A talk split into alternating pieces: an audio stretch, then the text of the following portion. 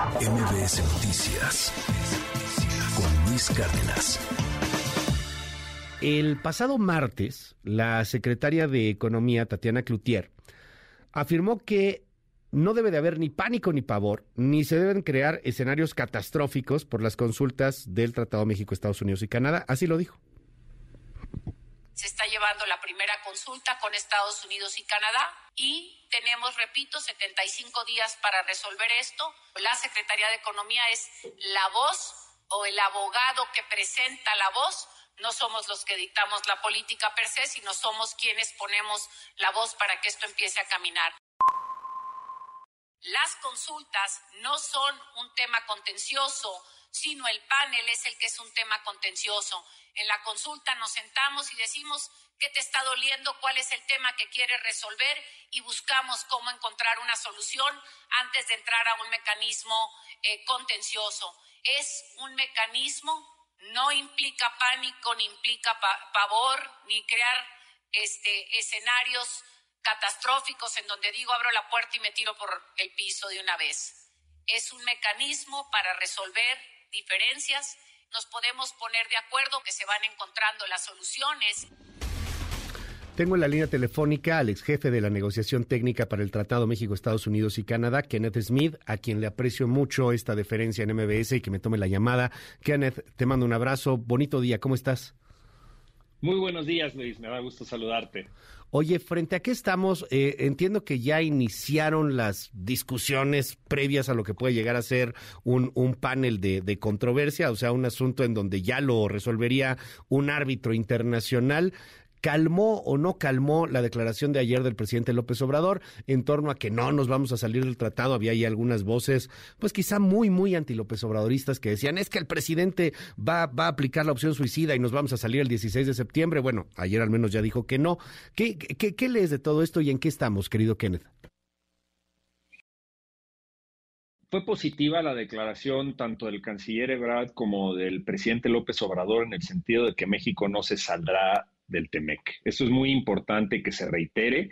El sistema de solución de controversias del tratado está creado de tal manera justamente para poder dirimir y solucionar diferencias en un ambiente de diálogo, que es esta fase precontenciosa a la que se, me, eh, se refirió la secretaria Cloutier, con la posibilidad de irse inclusive un panel para tratar de resolver la diferencia con un panel imparcial, eh, con árbitros eh, previamente seleccionados y con métodos de transparencia. Y en ese sentido, el panel como tal no debe afectar la viabilidad del tratado. Está diseñado de tal manera de que independientemente del tamaño de las disputas, el sector automotriz, si ha habido disputas entre Canadá y Estados Unidos en materia de lácteos, en materia de paneles solares, que el resto del tratado se implemente como está diseñado para implementarse. Entonces, también es una muy buena señal que el presidente señale que no tiene intención de salirse del tratado. Esto sería de verdad catastrófico para la economía de nuestro país. Y bueno, lo que esperemos que suceda es que, como bien dice la secretaria de Economía, haya disposición para dialogar en esta fase de, de consultas. Se antoja difícil que se resuelva en esta fase porque los cambios que exigiría Estados Unidos tienen que ver con cambiar aspectos esenciales de la ley de la industria eléctrica, la ley de hidrocarburos y muchos ordenamientos jurídicos en materia energética que son prioritarios para el presidente. Pero por lo menos ya iniciaron las consultas, el sistema está funcionando como está diseñado y este, pues ya veremos si México está dispuesto a resolver esto en estos 75 días o si se abre la posibilidad de que Estados Unidos solicite el panel, el cual duraría más o menos entre seis y ocho meses para dar su decisión final.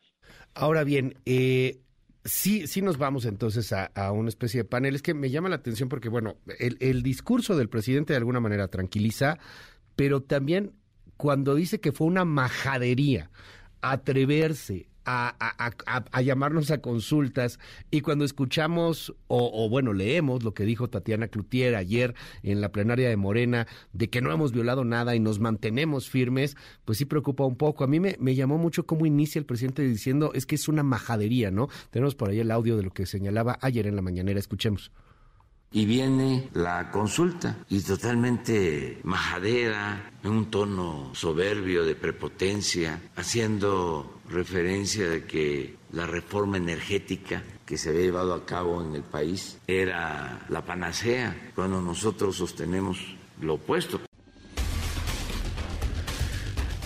O sea, en el panel ya, ya lo va a resolver un árbitro internacional, o sea, ya de plano.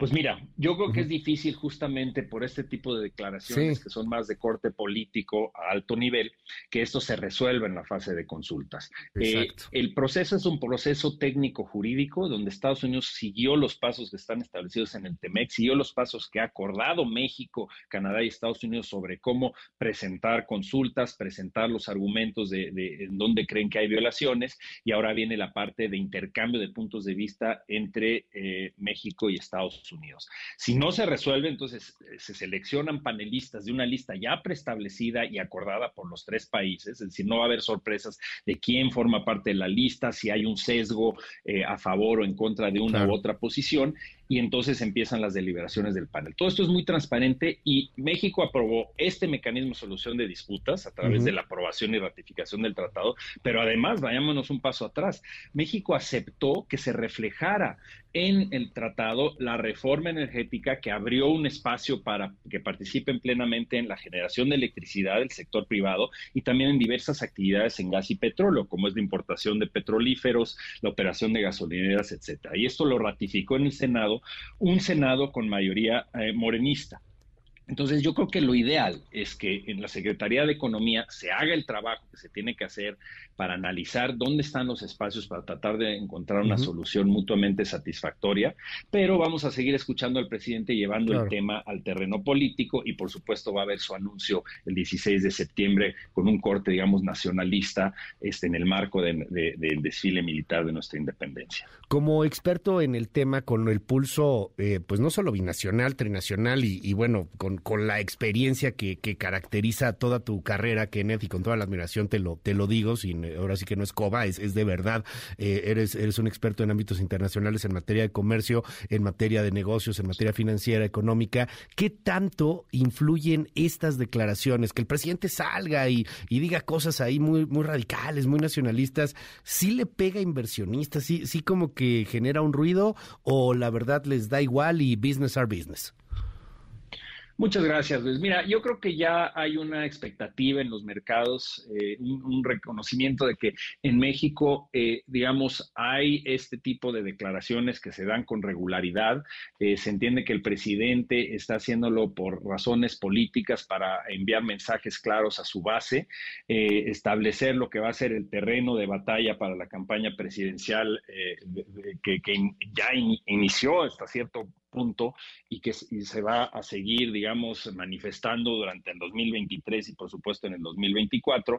No creo que haya un impacto directo en los mercados, este, no hemos visto una afectación ni al tipo de cambio, está fluyendo la inversión extranjera. Lo que sí hay, hay nerviosismo para ver cómo se va a resolver eh, esta disputa. Eh, por supuesto, lo que yo mencionaba en el sentido de que eh, la declaración política que va a venir el 16 de septiembre, creo yo que le deja poco margen de maniobra a la Secretaría de Economía para en estos 75 días hacer cambios sustantivos o sugerirle a la Secretaría de Energía y al propio presidente que se hagan cambios sustantivos en la política energética, porque pues es muy difícil que la Secretaría de Economía vaya en contra de estos señalamientos que está haciendo el presidente en este momento. Ya veremos conforme avance el proceso si es que es necesario que esto se vaya a panel. Recordemos que Estados Unidos no está obligado en el momento en que acaban la consulta a solicitar el panel. Puede decidir si continúa con el diálogo, pero en algún momento, si el diálogo no prospera, pues es probable que pidan el panel y que entonces pues entren ya las instancias que están plasmadas en el TEMEC para tratar de resolver el asunto. Y repito, nada tiene que ver con la soberanía de México, no se está pretendiendo ir más allá de lo que se permite en nuestra constitución, es simplemente una cuestión de analizar si México está cumpliendo o no a lo que con lo que se comprometió en la negociación del TEMEC. Lo que acabas de decir es clave y creo que no se ha comentado en, en muchos espacios. O sea, Estados Unidos no termina el diálogo y no necesariamente ipso facto entramos al, mecanismo de controversia, ¿no? O sea, podemos continuar platicando, pero bueno, pues las declaraciones igual no van a ayudar mucho en el ámbito político. ¿Qué pasa si, si al final no llegamos a un, a un acuerdo, nos vamos a esto y perdemos? ¿Si perdemos, vienen los aranceles? Una vez que el panel emita su informe final, eh, el panel va a analizar si tienen razón los argumentos de Estados Unidos, si las políticas energéticas que ha implementado en México en efecto violan el TEMEC y en qué aspectos lo viola, y también va a analizar los argumentos de daño de Estados Unidos. Hay una carta de la representante comercial de ese país que señala que la afectación podría ser superior a los 10 mil millones de dólares.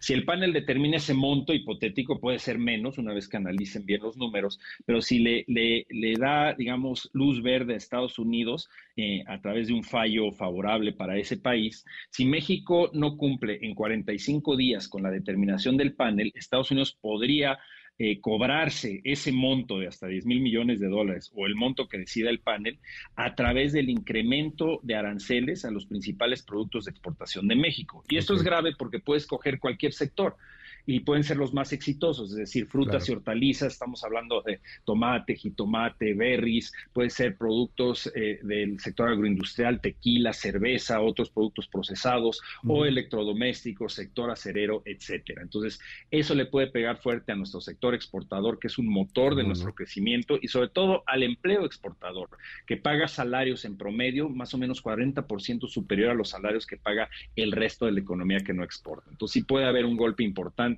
si no hay un cambio, un golpe de timón en la política energética de nuestro país. Lo cual es interesante, o sea, perdemos, viene, digamos, la resolución y si no atacamos esa resolución en 45 días, entonces ahora sí ya viene el castigo, lo punitivo, ¿no? Exactamente, y esos, esos aranceles permanecerían en vigor hasta que haya un cambio en las políticas de conformidad con lo que haya determinado el PAN.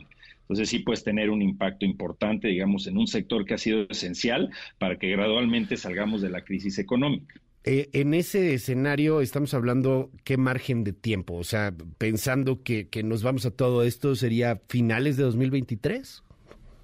Más o menos, es decir, si el panel arranca a principios del 2024 por el proceso de agotar las consultas, eh, estamos en un escenario, pensando en un escenario en que inmediatamente en octubre solicite el panel Estados Unidos, probablemente hacia finales del año se conforme el panel, empieza sus deliberaciones a principios del 2024 y entre seis y ocho meses puede llegar ese informe final. Entonces, definitivamente hacia finales del verano, principios del otoño de 2023 podríamos ver Esperemos que no. Ojalá que no. Podríamos ver la imposición de estos aranceles. Porque el presidente no parece que los vaya, que vaya a cambiar la política energética, ¿no? O sea, más bien le tocaría ya al otro presidente o presidenta políticamente. Mira, pues esa es una decisión que, que, se tendrá que analizar al interior del gabinete. Eh, no hay un escenario en donde México pueda seguir gozando de acceso irrestricto y somos uno de, los pocos países en el mundo que tiene ese acceso irrestricto en todos los productos al mercado de Estados Unidos y al mismo tiempo no cumplir y cerrar el sector energético. Entonces, eso es lo que está eh, México como nación y como gobierno va a tener que poner sobre la balanza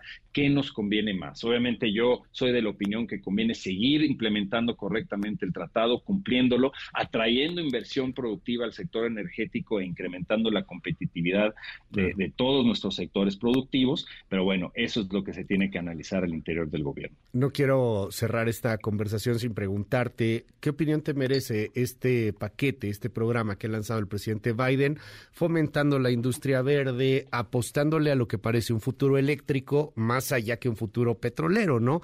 Y las posibilidades que tenemos, o sea, lo que acabas de decir es clave, somos de los pocos países que tienen acceso directo a todos los productos, a muchas cosas hacia Estados Unidos el gran mercado de Estados Unidos y hoy con estas posibilidades, híjole, a lo mejor podríamos estarle invirtiendo más energía solar o fabricar paneles, no sé, autos eléctricos mexicanos, no necesariamente de Bolivia. ¿Qué, qué opinión te merece esto?